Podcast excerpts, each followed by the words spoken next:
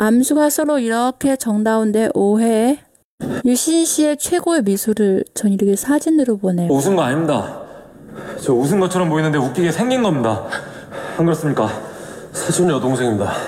아시지 않습니까? 사촌 여동생 비행기 타는 거. 그렇지? 사촌 여동생한테 소보가 왔을 뿐인데 두 분이 세트로 달려오셨네요. 세트로 놀았으니까요.